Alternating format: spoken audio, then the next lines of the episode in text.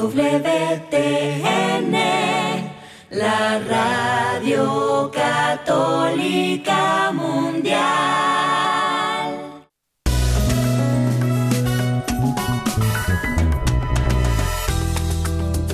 Fácil en este tiempo ser un hombre de verdad, pero es posible lograrlo de la mano de Dios. Hombres en vivo, conducido por el equipo de varones del Centro de Alianza de Vida desde Mérida, Yucatán, México, para EWTN, Radio Católica Mundial. Comenzamos. Hombres de fe que con amor luchan día a día, siguiendo el plan de Dios, viviendo en oración, que con su luz y condición forman familia, porque son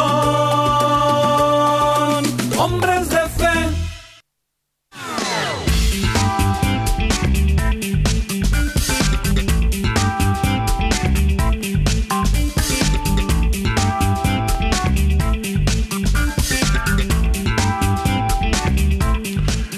¿Qué tal amigos? Muy muy buenas tardes, bienvenidos a una emisión más de este su programa Hombres en Vivo. Les saluda a un servidor, Juan Carlos Valderas, que a nombre de todo este gran equipo de colaboradores de este programa, pues tenemos cada jueves el placer enorme de estar en contacto con ustedes de este lado de los micrófonos y esperando que esta cita se cumpla de manera puntual con el favor de ustedes recibiéndonos donde se encuentren, ya en su casa, en su oficina, en el trayecto, yendo, viniendo, donde quiera que se encuentren. Así que de verdad que estamos muy contentos como cada jueves de tener esta oportunidad de entrar en contacto con ustedes. Aquí transmitiendo desde la Ciudad Blanca en la península de Yucatán al sureste mexicano y pues en contacto allá con los cuarteles generales de Radio Católica Mundial. Saludamos con mucho gusto a nuestros operadores allá en Birmingham, Alabama. Muchas gracias Pedro Quiles y muchísimas gracias al arquero de Dios Douglas Archer que allá en esa ciudad de Alabama hacen posible que nuestra señal se enlace a las plataformas digitales de todo el mundo y a las emisoras afiliadas en Estados Unidos de este programa. Así que gracias Pedro, muchas gracias Douglas Archer y desde luego a nuestro querido amigo Daniel Godínez que con tanto cariño agradecemos sus participaciones aquí en una época de nuestro programa. Gracias a todos ustedes allá y aquí en esta Ciudad Blanca, en Mérida, Yucatán, agradecemos a César Carreño aquí su mediación para hacer posible que nuestra señal se conecte a la de ustedes y así Así es, sí, hacer este milagro de la comunicación posible. Pues bueno, habiendo dicho esto, queremos decirles que como cada semana, pues esperamos que visiten nuestra página www.alianzadevida.com y a disposición de ustedes ponemos nuestro correo electrónico alianzadevidamx@gmail.com. Invitamos también a que nos visite en la página de Facebook que es AV Hombres Católicos en Vivo y que si se perdió el programa, que no alcanzó a sintonizarlo, que no llegó, como cada jueves les recordamos que estamos allí en Spotify. Casi, casi al terminar cada emisión, nuestros colaboradores suben con mucha diligencia el podcast de nuestro programa y hacen posible que este ciclo continúe, aunque sea de manera diferida, ahí llegando hasta donde ustedes se encuentran. Acá en la península de Yucatán eh, tenemos una tregua en el tremendo calor, el tremendo calor de este, esta primavera, ni siquiera es aún el verano, y tenemos verdaderamente eh, temperaturas altísimas, ¿no? Como decíamos la semana pasada, la semana pasada, fíjense, estuvimos a 50.7 grados centígrados, no sé cuántos sean Fahrenheit, ahí habrá que hacer la conversión, pero sí eso significa que es mucho, mucho calor. Pero también decíamos en nuestra charla la semana pasada que tenemos que agradecer en todo y por todo ese calor, o a veces tal vez estás escuchando una región donde hace frío, que es rarísimo en esta época tan, tan llena de temperaturas altas y de sol eh, radiante, pero si así fuera, agradecer también por ese frío. Y que si hace viento, pues agradecer por ese viento. Y que si no hace viento, pues por esa calma chicha, también agradecer. Las cosas son como son y no como queremos que fueran. Y vivir conciliados con la realidad, reconciliados con ella, es una de las claves para tener ya los ojos y el corazón dispuestos para una realidad diferente. Así que, queridos amigos, pues damos gracias a Dios. Y bueno, esta tarde tenemos un invitado de lujo y no es otro sino el doctor Iván Maldonado, directamente de Ecuador. Iván, bienvenido. Eh, muchas gracias, Juan Carlos. Aquí desde Quito, Ecuador, con mucho gusto para tener esta charla amena contigo. Eh, Muchísimas me presento, soy, soy psicólogo clínico, ejerzo la profesión desde hace aproximadamente 30 años, soy católico y miembro activo de algunos grupos como Maús y, y Schoenstatt, ¿no? Y quería agradecer la oportunidad de estar aquí en tu programa, Hombres en Vivo, y reitero nuevamente la emoción de estar aquí. Muchas gracias por la invitación. No, muchas gracias, me ganaste la presentación. Te iba a decir, le iba a decir al, público la magnitud de, de, nuestro entrevistado, de nuestro invitado de este día, y decíamos que justamente ya eh, eh, Iván, que nos acompaña, es doctor en terapia eh, psicológica, ¿no? Es también facilitador y full trainer en EMDR, y terapeuta en Brain Spotting. Anteriormente se ha desempeñado también como presidente de EMDR y, o no sé si estoy abreviando siglas que son en español, pero bueno, ahorita me corriges, por favor. y bueno, también cuenta con 23 años de matrimonio con su señora esposa y juntos tienen dos hijas. Es miembro activo, ya lo comentabas tú mismo, Iván, y participante de los grupos Emmaus y Schoenstatt. Y bueno, eh, pues la calidad de tu preparación, tu trayectoria académica, pues ya son de, entrada, pues un, una garantía para quienes nos escuchan que esto va a ser algo pues muy valioso, este compartir. Porque el tema que queremos abordar contigo esta tarde es justamente las presiones sociales que enfrentan, que enfrentamos los hombres y cuál es este impacto de las presiones sociales en nuestra salud mental, ¿no? Que no son pocas las presiones que enfrentamos como varones y tampoco es poca las eh, consecuencias que en nuestra salud mental estas suponen. Pero ¿qué te parece, Iván, si nos diriges en una breve oración para ofrecer todo lo que digamos, pensemos y hagamos, ofrecer al Señor y que Él sea quien bendiga este programa? Adelante, por favor. Claro que sí. Eh, eh, gracias, Señor Jesús, por permitirnos estar aquí presentes, por darme la oportunidad de hablar sobre este tema ahora eh, frente a este distinguido público. Te pido que nos bendigas, que envíes el Espíritu Santo para que ilumine y nos permita seguir adelante en esta charla. Amén. Gracias, Señor Jesús, cuida la protección de la Virgencita María, para que cobije con su Santo Santo y nos llene de su gracia y de su amor. Amén. Amén, amén, amén. Bueno, pues habiendo dicho todo esto, eh, Iván, eh, platícanos un poquito eh, de cómo es tu país. Antes de entrar en materia, te voy a pedir por qué, explicar por qué te pido esto.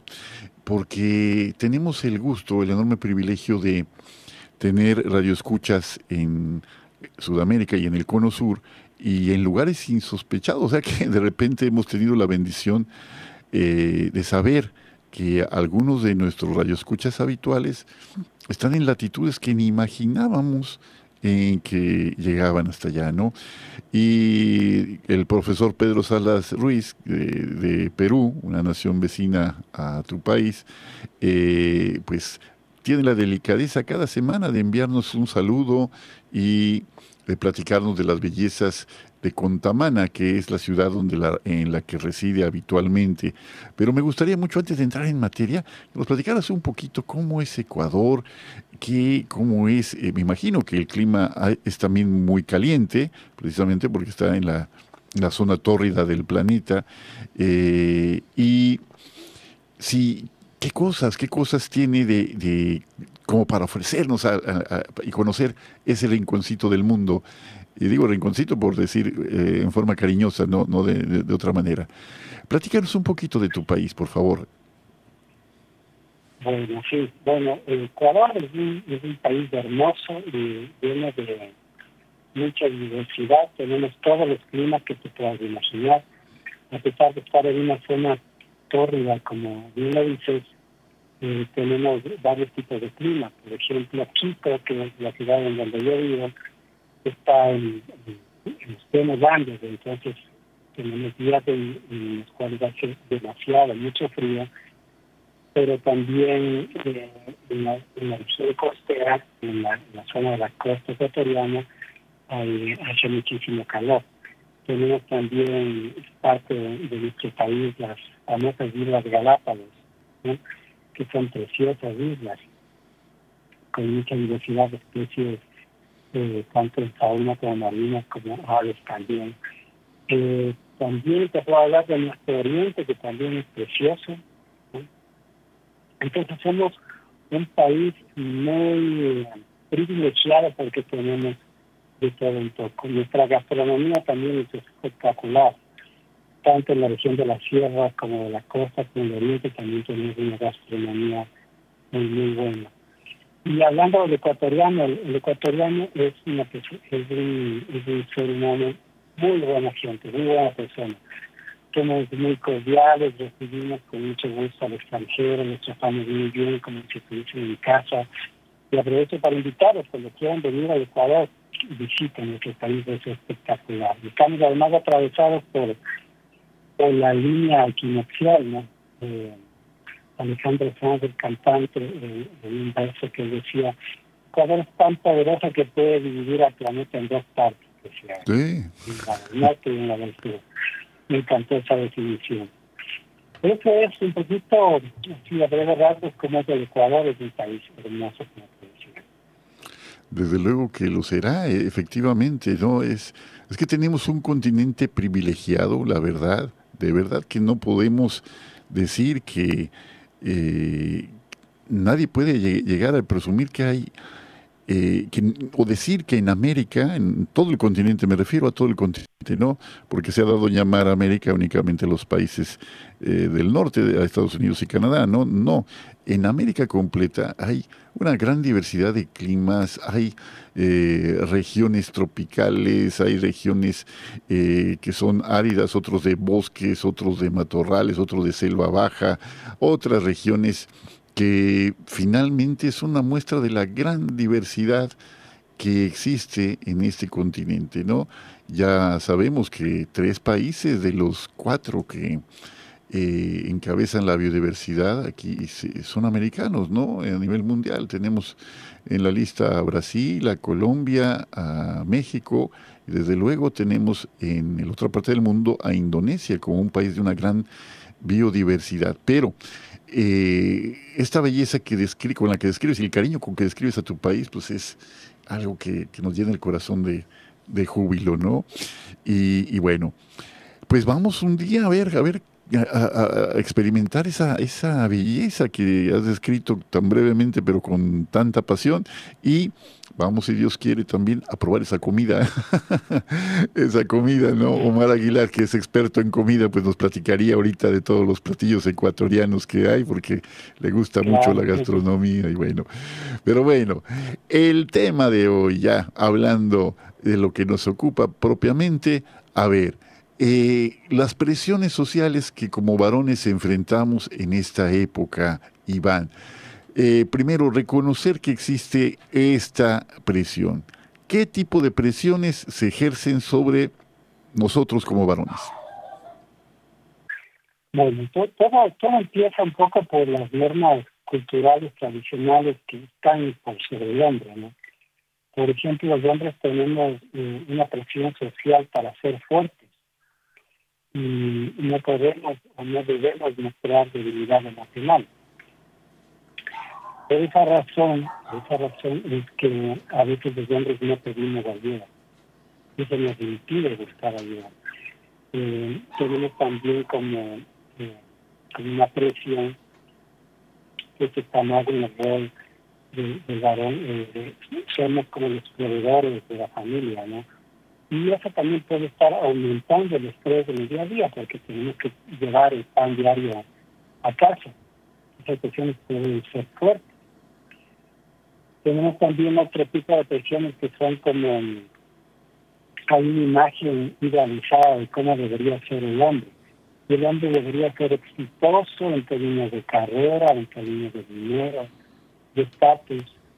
Y que no somos muy conscientes de estas presiones que están encima nosotros, podemos perdernos en, en, ese hombre ideal que, que nos muestra o que nos presenta la sociedad que debemos alcanzar como el, éxito en todo sentido. sí es verdad que debemos esforzarnos para conseguir eh, mejorar nuestras vidas, pero cuando eso es llevado a términos extremos, nos va a producir mucho estrés. También eh, los hombres podemos experimentar, eh, haber experimentado en el pasado temas de, de violencia, por ejemplo, o trauma, o, haber sufrido algún tipo de abuso mientras estábamos creciendo. Esto nos va, nos va a marcar definitivamente.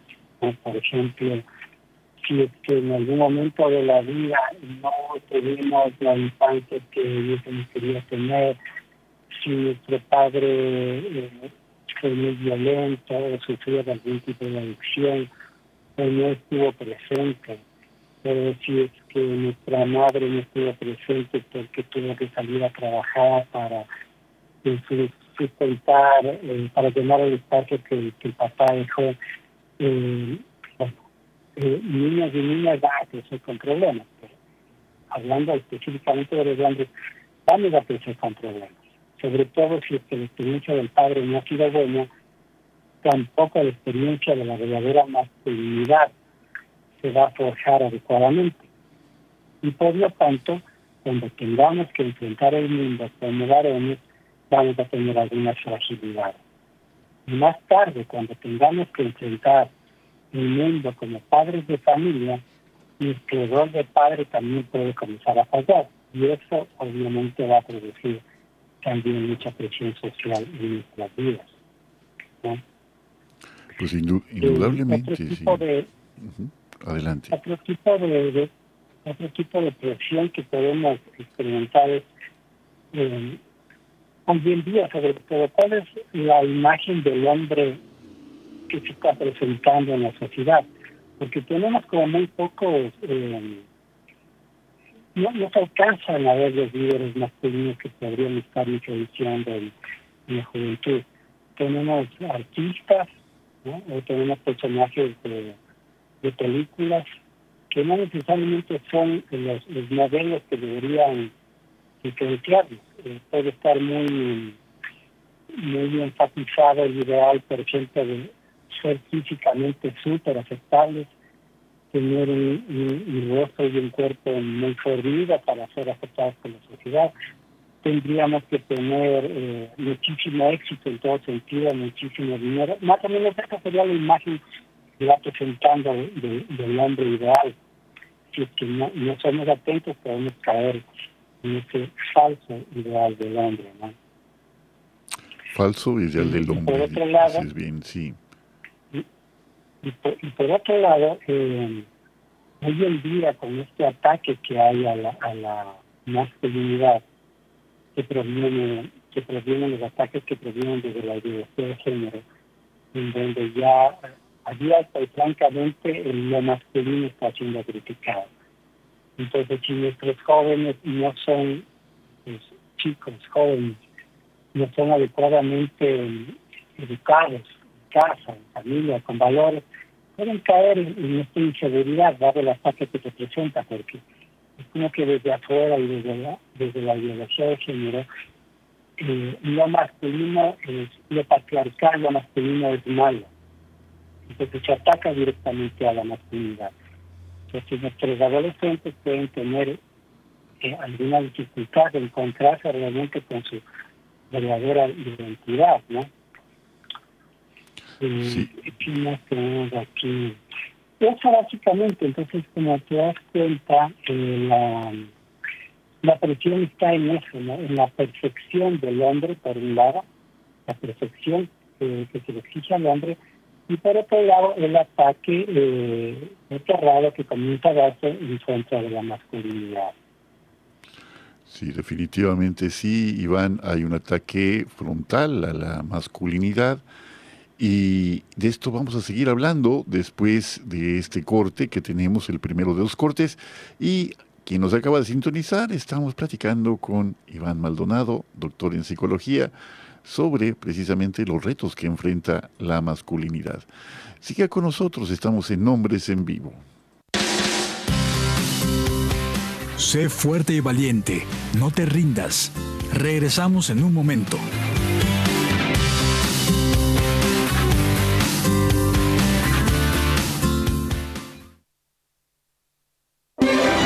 Si quieres conocer más acerca de nuestra labor, llámanos al Centro Alianza de Vida en Estados Unidos al 682-772-1958.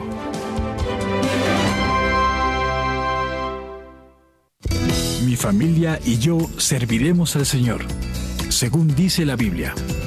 Sigue con nosotros.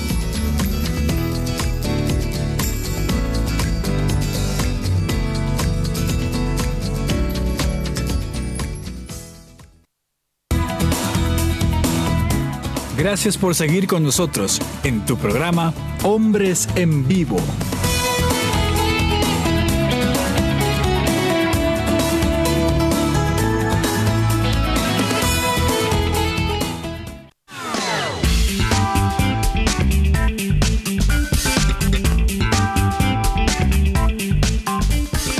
Ya estamos de vuelta en este segundo segmento de nuestro programa esta tarde, aquí platicando con el doctor Iván Maldonado, doctor en psicología eh, de Ecuador. Ah, antes de continuar con nuestra charla, Iván, permíteme compartir contigo este comentario de el profesor Pedro Salas, un querido amigo de verdad de allá, de esa nación vecina tuya, de que es eh, la gran nación peruana. Dice así el mensaje de el profesor Pedro, nuestro querido amigo. Bendecidas tardes, queridos hermanos de Hombres en Vivo. Les brindamos un fraternal saludo desde la atractiva ciudad de Contamana, la ciudad de las hermosas mujeres y de los hombres trabajadores. Les recalcamos nuestro sincero reconocimiento desde este apacible lugar de la República de Perú. En estos momentos estamos muy atentos a vuestro maravilloso programa. Muy importante el aporte del hermano Iván que tiene al día de hoy, que tiene el día de hoy como invitado. Mi humilde familia felicita a todas las madres que el próximo domingo celebrarán su día en varios países del mundo. Que nuestro Padre Celestial les bendiga todos los días a vuestras familias y a todas las familias del mundo. Hasta la próxima. Muchas gracias, querido Pedro. Muchísimas gracias por tu mensaje semanal. Y bueno, un abrazo grande a todas las madres que serán eh, festejadas allá en el Perú el próximo domingo. Ayer tuvimos en nuestro país, en México, esa gran fiesta, esa gran fiesta del Día de las Madres, que es un día eh, pues para el mexicano, un día especialísimo, ¿no? De verdad que no se imagina, bueno, yo creo que sí, en cada país lo celebrarán de una manera tan intensa como en México, me imagino. ¿Cómo les va allá, este, eh, Iván? ¿Qué día celebran a las madres allá en Ecuador? En, Ecuador vamos a celebrar este domingo, el que viene. Este es el segundo domingo de mayo, siempre se celebra el Día de la Madre. Ah, pues igual entonces que en el Perú. Sí, en México el 10 de mayo es el, día que, pues es un día muy especial. La figura de la madre en México es una figura como en todos los países del mundo. Desde luego, el, papel que tiene la madre, en el, el, lugar que tiene la madre en el corazón de los hijos es especialísimo, especialísimo. Entonces tú hablabas hace rato de la importancia de ese modelado de los padres tanto la madre, aunque, aunque sea un modelado femenino, desde luego, como del padre, para forjar esa, esa eh, personalidad y esa, finalmente, lo que, la manera de expresar la masculinidad en una, eh, en una persona. Eh, Iván, te, te, platico y te pregunto, a ver, hay cosas definitivamente que del pasado, que, son cosas que se tienen que desechar de la figura, de la manera de entender la masculinidad. Decías antes del corte, cosa que yo suscribo, que yo creo que es así, que lo masculino está bajo sospecha en la época en que vivimos, desafortunadamente. Pero la parte que, que hay que revisar es que la figura de lo masculino que teníamos antaño no necesariamente era idónea. ¿no? Había muchas cosas que superar, había, eh, y, sigue habiendo, ¿no? En países como México, no sé cómo sea este, este fenómeno en, en Sudamérica, pero el fenómeno del machismo, ¿no? El fenómeno del machismo, el fenómeno de que sin ninguna otra eh, otro contrapeso o sin validar la opinión de la madre, el padre imponía su ley, su orden, eh, sin tomar en cuenta a ningún otro miembro de la familia, etcétera, ¿no? Son cosas que tampoco, tampoco podemos reconocer como positivas, ¿no? Entonces, si hablamos de una masculinidad idónea, ideal, ¿cuál sería, de dónde podemos tomar un ejemplo? Ya sabemos que no es de los medios masivos de comunicación, ya sabemos que no es de lo que el cine nos presenta, ni lo que la literatura contemporánea nos ofrece, no. ¿Dónde, como creyentes, yo sé la respuesta, pero dime tú, por favor, ¿cómo podemos incorporar a nuestra visión del mundo esta masculinidad que Jesús nos ofrece? Sí, es una muy buena pregunta. Pero sí es cierto. Eh, ahora, no voy a decir que todo el modelo masculino pasado fue malo. Fue bueno. Fue bueno en el sentido de que estaba un poco inscrita eh, esta masculinidad, la de nuestros abuelos, por ejemplo. Yo tengo ahora 59 años. Estoy hablando de mi abuela que habrá nacido en, en 1920. Eso en 1920. Esos abuelos eran, eran como la ley y el orden, ¿no? Lo que ellos decían que tenía que hacer. Y los hijos de alguna manera respetaban. Ahora, claro, eh, si que la ley y el orden eran demasiado fuertes, eso, eso se parece a, simbólicamente como a un sol muy abrasador, un sol que quema, la ley y el orden que quema.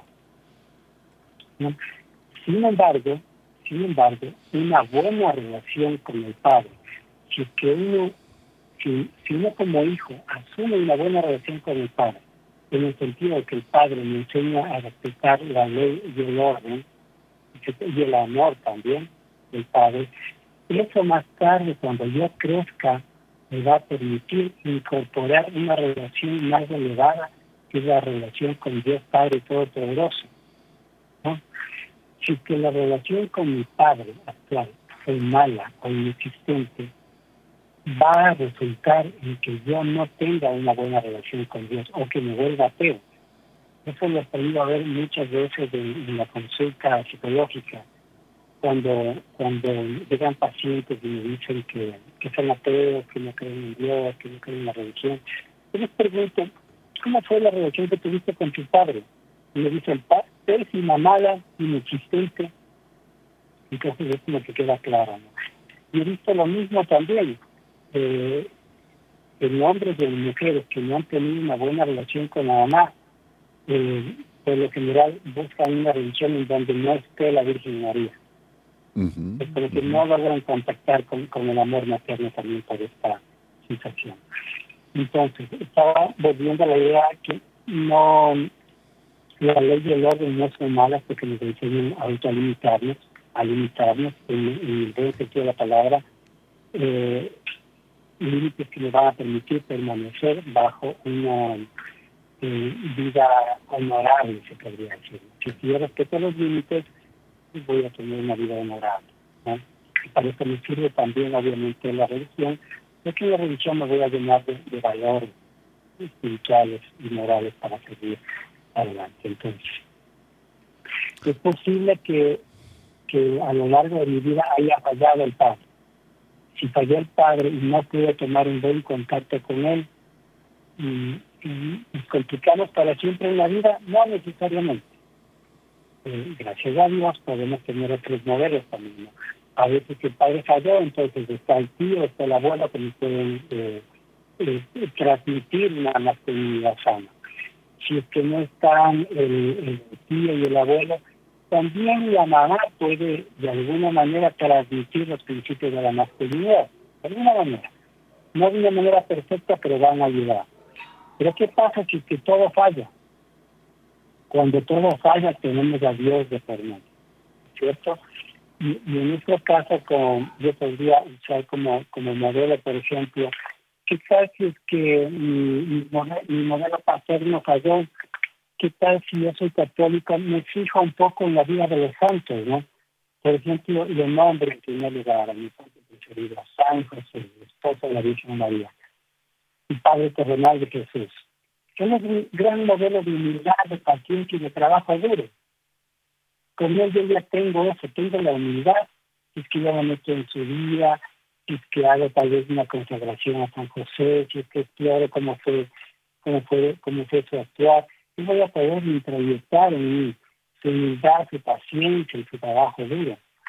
O puedo pensar también en San Francisco de Asís.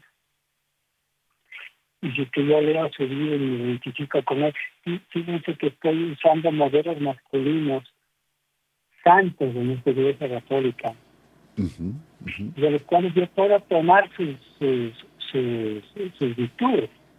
Por ejemplo, con San Francisco de Asís, su unidad, o con San Ignacio de Loyola, por ejemplo, la, disciplina, la autodeterminación, ¿no? o de San Martín de Porres, la, la compasión, o de San Vicente de Paúl, el servicio, o del Padre Pío la perseverancia, el que soportó tantos largos periodos de sufrimiento y de dolor físico por todo lo que vivió, por sus destinos, ¿no? Y la perseverancia, él ahí seguía adelante. Entonces, yo digo, cuando el Padre eh, terrenal falla no está presente, me quedan todavía modelos eh, espirituales. Y dentro de la misma Iglesia Católica, yo puedo yo puedo aprender y puedo pedir a Dios que me guíe, que me ilumine, al Espíritu Santo que me permita entender bien la, vida de estos santos para que yo pueda introducir también estos valores. ¿no? Eso a nivel eh, a nivel de la iglesia, yo tengo esos recursos también ahí. Oye, Iván. responder tu pregunta. Tengo también otra, otra información, pero me podría dejar esto para el final son como algunos pisos así ya más, eh, más terrenales de lo que podemos hacer para mejorar nuestra nuestra percepción de masculinidad, de nuestra actual de masculinidad. Sí, podemos usar, eh, abordar esos temas al final, como comentas. Yo te quiero preguntar, Iván, eh, mira, el, la, la historia de, o el desarrollo de la psicología como una ciencia eminentemente humana, desde luego, ha pasado por varios estadios, ha pasado por varios momentos en los que se eh, varios de sus exponentes más notables, pues de alguna manera han presentado o han sugerido que la existencia de Dios, o sea, el, recurso, recurrir a Dios, a la fe, y por otra parte, a la convicción de que el ser humano tiene recursos suficientes para valerse por sí mismo son incompatibles, como si fuera incompatible la fe con eh, ciencias como la psicología, ¿no? Eh, ¿Tú cómo has logrado hacer esta síntesis de un hombre creyente, de un hombre eh, de fe, un hombre de familia, desde luego, que claro que no está, el hombre de familia no está contrapunteado con la psicología, pero me refiero, la fe sí, con mucha, mucha frecuencia, la fe como que es vista también con sospecha desde algunas eh, corrientes psicológicas. ¿Cómo has logrado conciliar estas dos partes e incorporarla a tu práctica profesional? Sí, me parece una muy buena pregunta. Em, bueno, muchas psicologías son ateas. Sí. No, no tienen un principio divino ahí estoy pensando en psicoanálisis, por ejemplo. Psicoanálisis una psicología atea, no, no va a mencionar a Dios, pero pienso también en Víctor Frankl, por ejemplo. Es una psicología que tiene a Dios de por medio. Eh, una psicología teológica, está ahí inscrito a Dios de por medio. Ahora sí, puede, haber una confusión entre la psicología y la religiosidad, la religión y la vida espiritual. Eh, muchas personas dicen, pues, muchos católicos pueden decir, yo no necesito un psicólogo porque tengo a Dios de por medio. Eso es absolutamente cierto. Pero yo digo, la psicología es una ciencia eh, que estudia un órgano, su fenómeno, su fenomenología. La, la, ciencia de la psicología está basada en el órgano del cerebro y en su fenomenología. Entonces, es una ciencia, ¿cierto? Es una ciencia que se ha desarrollado y que no tiene y no tiene que ver con lo espiritual, pero yo estoy pensando ahora, por ejemplo, eh, un católico no va a decir nunca, eh, eh, tengo una caries, pero no voy a ir al odontólogo porque Dios es todo. Dios puede curarte la caries que Él quiere, puede ser milagro, pero también Dios ha dado las profesiones y quiere que vayas y utilices la ciencia, que Dios mismo encarga a los dones. De la misma manera, en la psicología pasa lo mismo. Pasa lo mismo. Entonces, cuando a mí la gente me dice, eh, yo no necesito a un psicólogo porque yo no puedo tener, Dios, Dios puede todo, Jesús es sí, eso es cierto, pero a veces yo también quiero que te, que te explores un poco más, que acudas de un psicólogo y que explores cosas que podrían darse por milagro, que, que Dios te cure, pero puede ser que no, puede ser que Dios necesite que vayas en un psicólogo para que pases tus cosas. Además que hay cosas que son directamente, por ejemplo, un trauma. Hoy en día sabemos que un trauma va a dejar una huella en redes neuronales, ¿no? Eh, el cerebro se queda como eh, afectado, hay redes neuronales que, que contienen memorias traumáticas. Y, la ciencia ha permitido, que hago con, con el EMDR, que, es una metodología que sirve para curar trauma, eh, que científica, y que podemos ahora sí entrar a esas redes neuronales y limpiar el trauma que ha dejado eh, eh, de experiencias negativas que las personas han vivido. Ahora, yo soy eh, un psicólogo y soy católico. Yo he tenido la gracia de que Dios mande a mi consulta, he trabajado con sacerdotes, con aspirantes para sacerdotes, con monchitas, con aspirantes para monchitas, inclusive personas de otra religión, porque en general están contentos conmigo. ¿Por qué están contentos conmigo? Porque dicen, contigo puedo hablar de Dios, puedo hablar de mi religión, puedo hablar de espiritualidad. Y, eh, he visto que a veces vienen de experiencias con otros terapeutas que les dicen, no, no hablemos de Dios aquí, no hay espacio. Yo digo, la psicología tiene que estar abierta a trabajar las cosas de la mente y escuchar y acompañar también las cosas del espíritu que nos traen nuestros pacientes. Entonces, eh, yo no me hago libre. Y me ha encantado también porque a veces hay pacientes que que vivan con la noción de la espiritualidad, tal vez son católicos, pero no son practicantes. Y en las charlas salen temas espirituales muy profundos.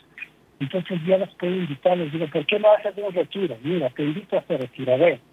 Y realmente eh, salen muy contentos porque sus vidas cambian, ¿no?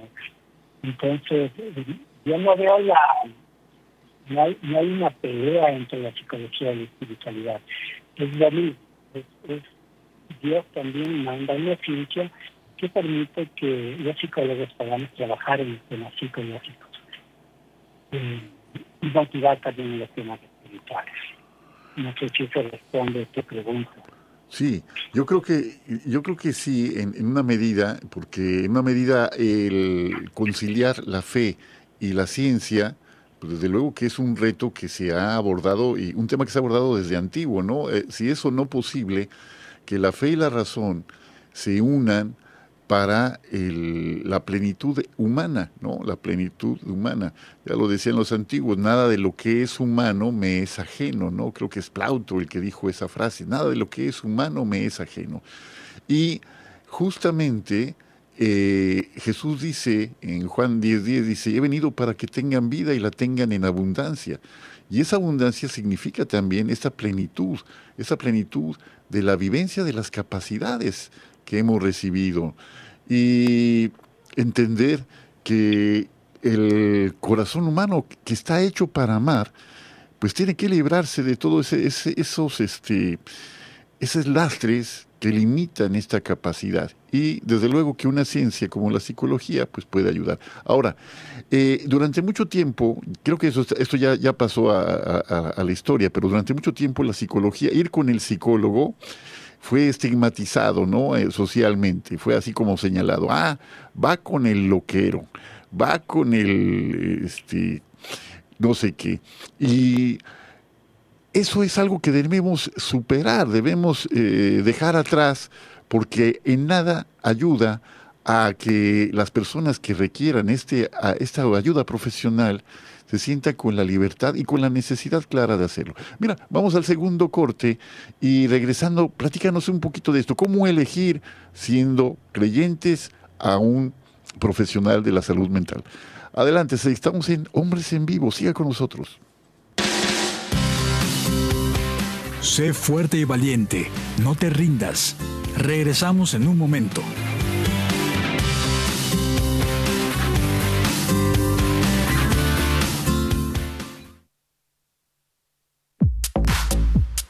Llámanos desde Estados Unidos al 1-866-398-6377 y desde cualquier parte del mundo al 1-205-271-2976.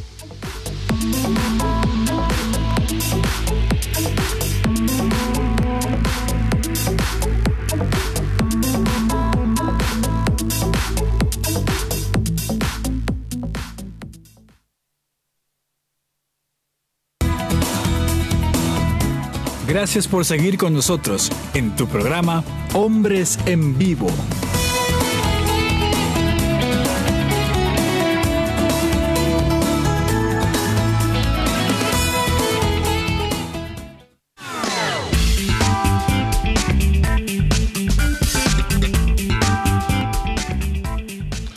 Bueno, pues ya estamos en este tercer y último segmento de nuestro programa de esta tarde. Estamos hablando con el doctor Iván Maldonado, doctor ecuatoriano en, psicología, sobre las presiones sociales que enfrentan los hombres y su impacto en la salud mental. Y como eh, una de las eh, vertientes de este tema es eh, que muchos varones en algún momento se muestran reacios o nos mostramos reacios a acudir con un profesional de la salud mental, ¿no? De la salud emocional. Entonces, eh, el creyente que quiera eh, acudir con un profesional de la salud mental, con un psicólogo, eh, eventualmente también con un psiquiatra, si eso fuera necesario, si fuera el caso, ¿cómo sugieres, Iván, que pueda tener criterios claros para elegir a esa persona que le acompañe. Porque decías ahorita en la respuesta anterior que efectivamente hay corrientes de la psicología, por ejemplo, decías, mencionabas al psicoanálisis, que son eminentemente ateas, pero hay otras como la, logoterapia de Víctor Frank que tienen un componente profundamente espiritual. Entonces, platícanos cómo hacer para conseguir un, o elegir más bien un terapeuta apropiado, adecuado para poder también nosotros estar en libertad en este ámbito de la expresión y la vivencia de nuestra fe. Sí, bueno, eh, es, verdad que todavía estamos como superándolo, pero antes había un prejuicio en contra de acudir a terapia, que era, no voy al psicólogo porque no estoy loco, solo los locos van al psicólogo o al psiquiatra y antes de era más conocido el psiquiatra que el psicólogo, o sea, no, no es mucho tiempo en cual son, son los psicólogos ahora también vistos ya y diferenciados de los psiquiatras. ¿no? Eh, también es cierto que, por ejemplo, cuando yo pienso en mi consulta, el 70% de, de pacientes son mujeres. Eh, solo un 30 o un 20% son hombres. Es decir, eh, los hombres somos más reacios a acudir a un psicólogo. También por estereotipos de género, porque eh, los hombres tenemos que ser fuertes y no mostrar debilidad. Entonces no voy a ir a un psicólogo porque yo puedo con todo. También es posible que no haya mucha conciencia sobre la propia salud mental y, y, es algo que estoy descuidando. Eh, sé que también y los hombres podemos tener, un sentimiento de vergüenza, de, vergüenza también por, llevar los temas que voy a llevar. ¿no? A veces los hombres tienen, tienen vergüenza de contar cosas. Y, eso sí lo puedo eh, justificar que en terapia las mujeres fluyen un poquito más. Cuando tienen que decir lo que tienen que decir, lo dicen nomás. Los hombres somos un poco más reservados, o, decimos, o no decimos estos temas. ¿no? Entonces sí, sí haría falta que los hombres podamos eh, pasar de ese sentimiento de vergüenza para poder eh, acercarnos a, un terapeuta y pedir ayuda. Por otro lado, los hombres somos un poco escépticos también. Como que yo puedo decir, no voy a ir a un psicólogo porque yo solo puedo arreglar mis problemas, no necesito de nadie. Porque así es como hemos sido criados también. Se nos ha criado a ser como independientes y a tener muchas cosas encima. ¿no? También los hombres somos, por lo general, siempre somos muy trabajadores, entonces no queda tiempo. ¿Por qué no hago la psicóloga? Pues no tengo tiempo, hermanito. Sí quisiera ir, pero no tengo tiempo. Ojalá algún dato pueda ir. Y otro problema puede ser como que tengo miedo a ser medicados, como los psicólogos en general no medicanos, y, y, terapias a través de la palabra, es, verdad, no, no, es, no tenemos una terapia medicamentosa. Los psiquiatras los que, que van a van a medicar, los psicólogos no. Em, entonces, esas son las razones por las cuales los hombres no acuden a terapia. Ahora, cuando llegan los hombres, ¿cuáles son los problemas que traen? Traen problemas de ansiedad, que están relacionados a, la vida diaria, al trabajo, a las preocupaciones, a los problemas económicos, económicos que tienen.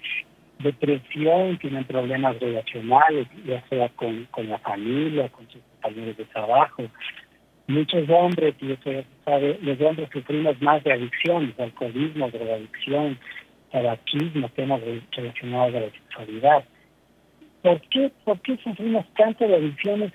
Porque como no buscamos ayuda, como no buscamos ayuda hacia afuera con, con un terapeuta o con un consejero familiar, eh, nos automedicamos usando estas adicciones los hombres traemos también más problemas de estrés, de autoestima, eh, problemas de ira, control de impulso también, ¿no? problemas de identidad, a veces no saber quién soy en medio de este mundo, problemas laborales.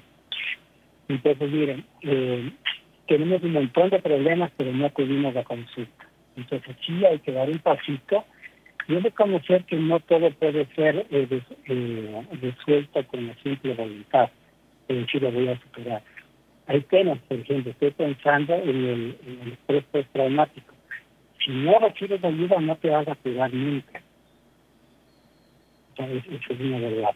Ahora, tu pregunta era, Juan Carlos, ¿cómo, ¿a qué terapeuta ir?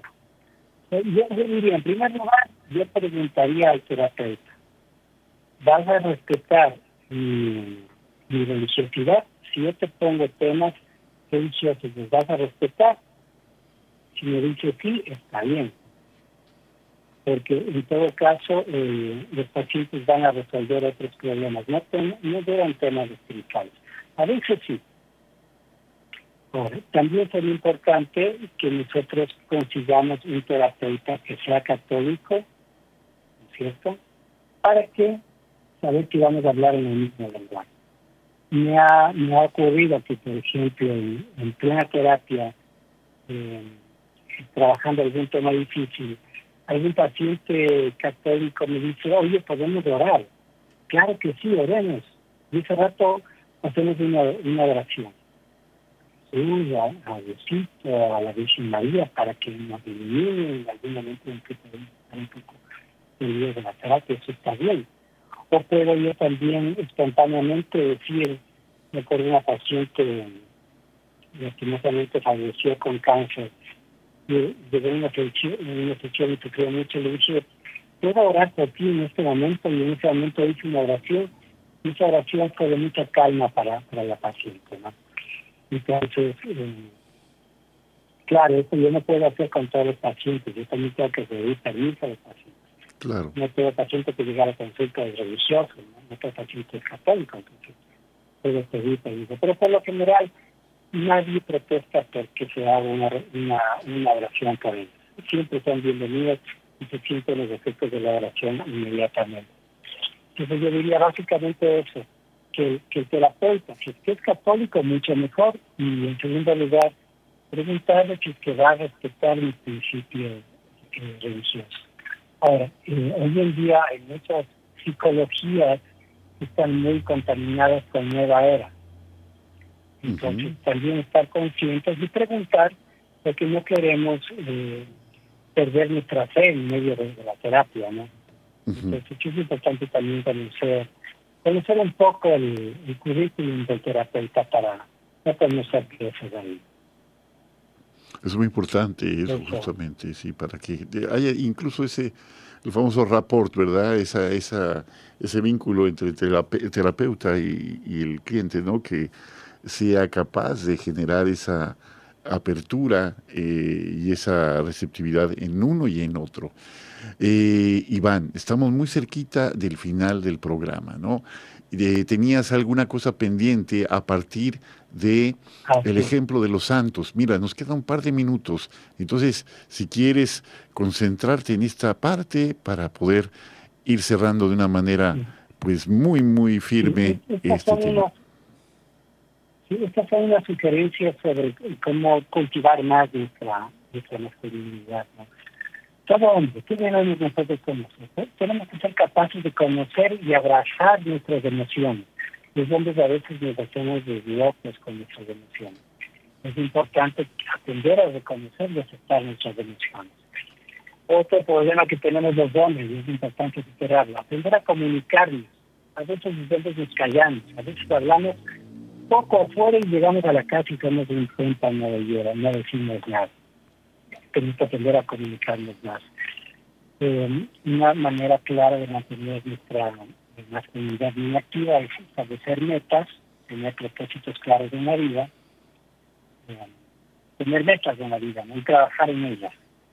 Eh, les había dicho mantenernos íntegros, honestos, ser responsables y asumir responsables con nuestra, eh, ser responsables y asumir la responsabilidad por nuestras acciones. También es importante desarrollar nuestras habilidades sociales. Yo aquí digo, eh, estemos casados o no, si es importante tener nuestro grupo de amigos con quienes nos reunimos. ¿no?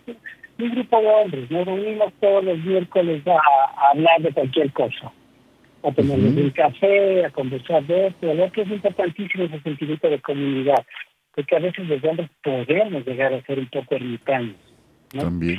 Es importante cuidar también la, la salud física y mental, o sea, hay que hacer ejercicio y mantener un estilo de vida saludable.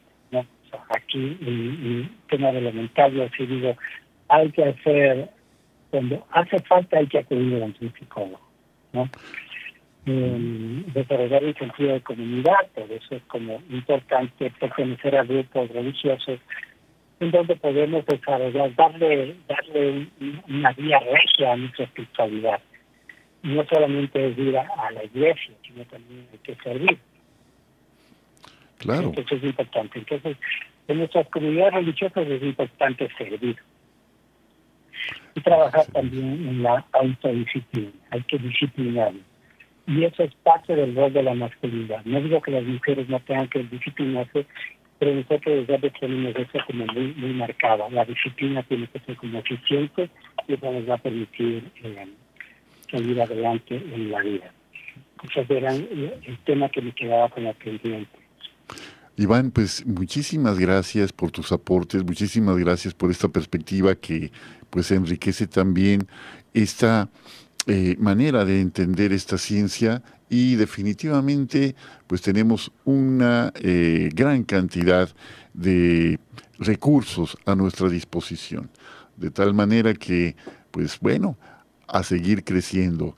Ya tengo que despedir el programa, pero antes de irnos quiero saludar a, a, mi amigo, mi compañero y amigo Juan Vargas, que pues gracias Juan por sintonizar el programa, gracias por acompañarnos desde ahí donde te encuentras y a todos ustedes queridos amigos que semana a semana nos hacen el favor de acompañarnos, pues desde luego les recordamos, hagamos la prueba y veremos qué bueno es el Señor.